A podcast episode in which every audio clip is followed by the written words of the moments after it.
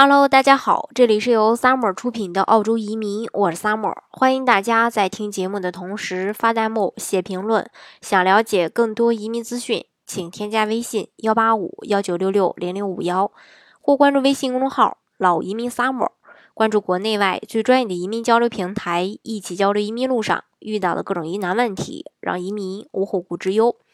那大家呃移民澳洲呢，有很多原因啊，有很不能不能说是有很多原因，是有很多人可能主要就是为了孩子的教育，因为这个澳洲的教育在全世界来说呢还是非常不错的。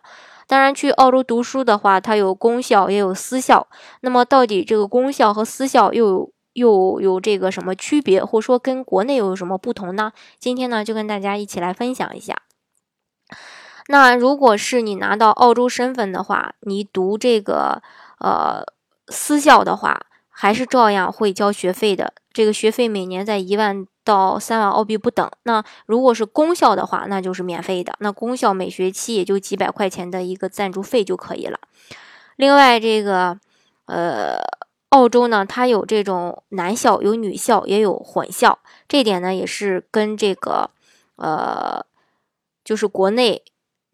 有一个非常大的区别的，当然这个呃私校呢，一般都是有这种呃男校女校混校，可能会呃比较多一些。这个也是跟澳洲公立学校差异比较大的。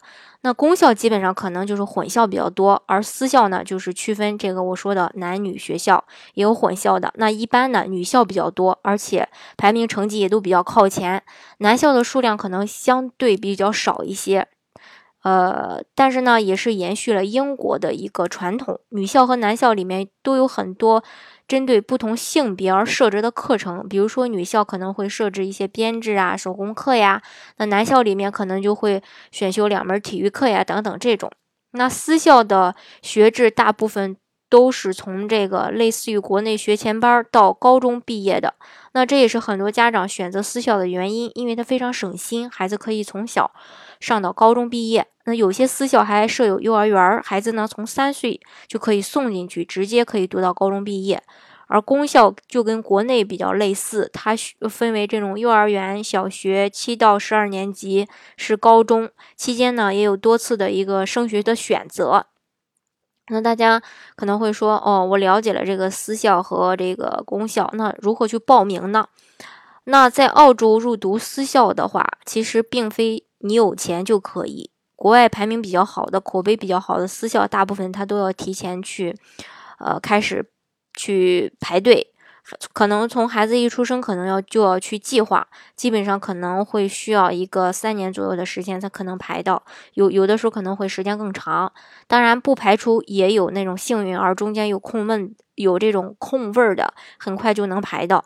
而公立学校呢，就会按照学区去划分。这是这个报名。那具体的呢，也可以，比如说你让孩子去读公校的话，那你就可以看你周边的社区的学校的一个呃招生的情况。那到时候呢，可以直接去学校去参观、去了解、去考察。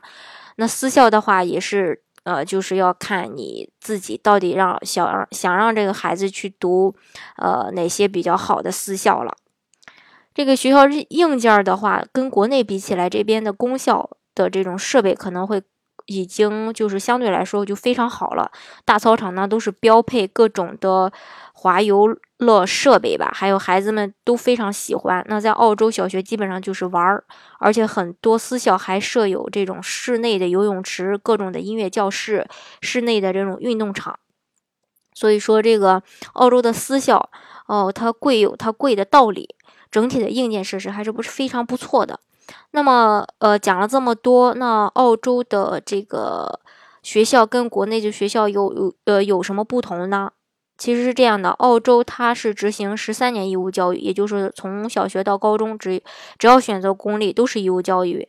那国内呢就是九年义务教育，另外课程的设置也不一样。国内的学校基本上就是语文、数学、英语，初高中的话会增加生物、地理、化学等等这些学科。那澳洲的课程主要就是英语、数学、音乐、体育、艺术等等，有些学校有园艺课、体育课、音乐课、艺术课等等课程都是有自己专门的教室的。体育课上有多种的球类，可以让孩子去按自己的一个喜好来选择。而音乐课呢，也有不同的乐器供大家呢去选择。上课形式呢，澳洲的这个学校的课堂呢，可能会比较的轻松，气氛也比较好。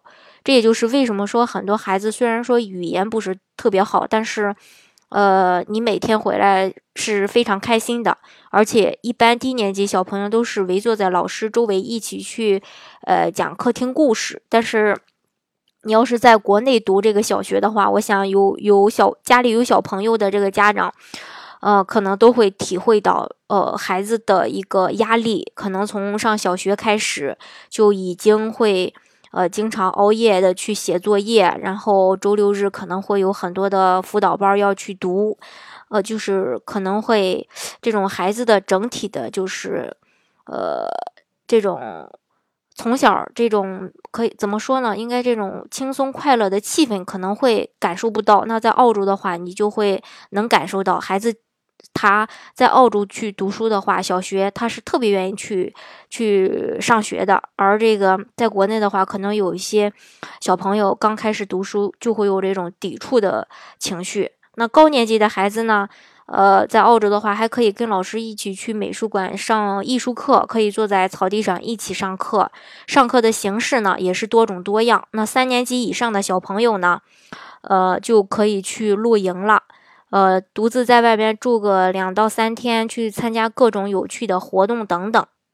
那在国内读书的话呢，可能呃，家长呢都是这个送去这个学校，把孩子大部分都是这种隔离的状态。那澳洲这边可能就会更有趣，低年级的家长可以做志愿者去。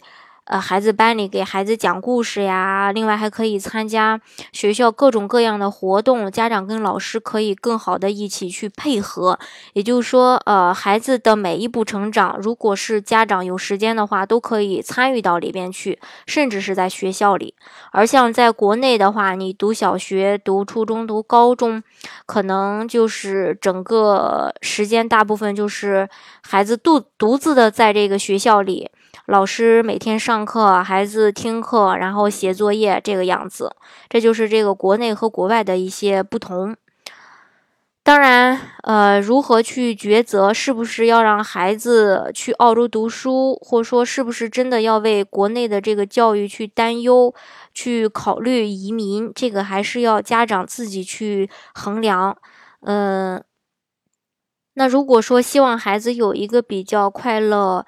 呃，美好的童年的话，还是去国外会比较好一些，因为压力比较小一些。孩子就是从这种一边玩一边学的这种状态开始，慢慢的去进入整个的学习状态的。国内呢，可能就是这种强制性的会比较多一些。但是不管怎么选择吧，都希望大家的孩子呢能够健康快乐的成长。好，今天的节目呢就给大家分享到这里。如果大家想具体的了解，呃，澳洲的移民政策的话，欢迎大家添加我的微信幺八五幺九六六零零五幺，或关注微信公众号“老移民 summer”，关注国内外最专业的移民交流平台，一起交流移民路上遇到的各种疑难问题，让移民无后顾之忧。